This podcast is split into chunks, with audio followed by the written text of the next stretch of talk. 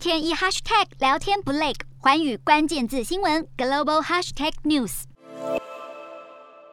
美国财政部长耶伦十七号出席布鲁塞尔经济论坛，他发表演说时提醒西方盟邦，在想方设法对抗俄罗斯入侵乌克兰之际，也应采取谨慎且团结的做法来约束中国。耶伦同时也向中国喊话，呼吁放弃各项对国际社会不利的经济行为。而先前传出，美国总统拜登有意调降或取消中国货品关税，来对抗通货膨胀，引发当局内部激烈辩论。其中，叶伦抱持支持立场，表示降低关税可以对美国通膨降温起效果，因此值得考虑。但贸易代表戴琪则认为，如何处置对中关税，有必要从整体对中国贸易策略的角度来做决定，采取更具战略性的做法，不太可能会是快速且单方面的行动。消息人士指出，叶伦和戴琪的意见分歧，很可能迫使拜登到夏季中期才做出决定。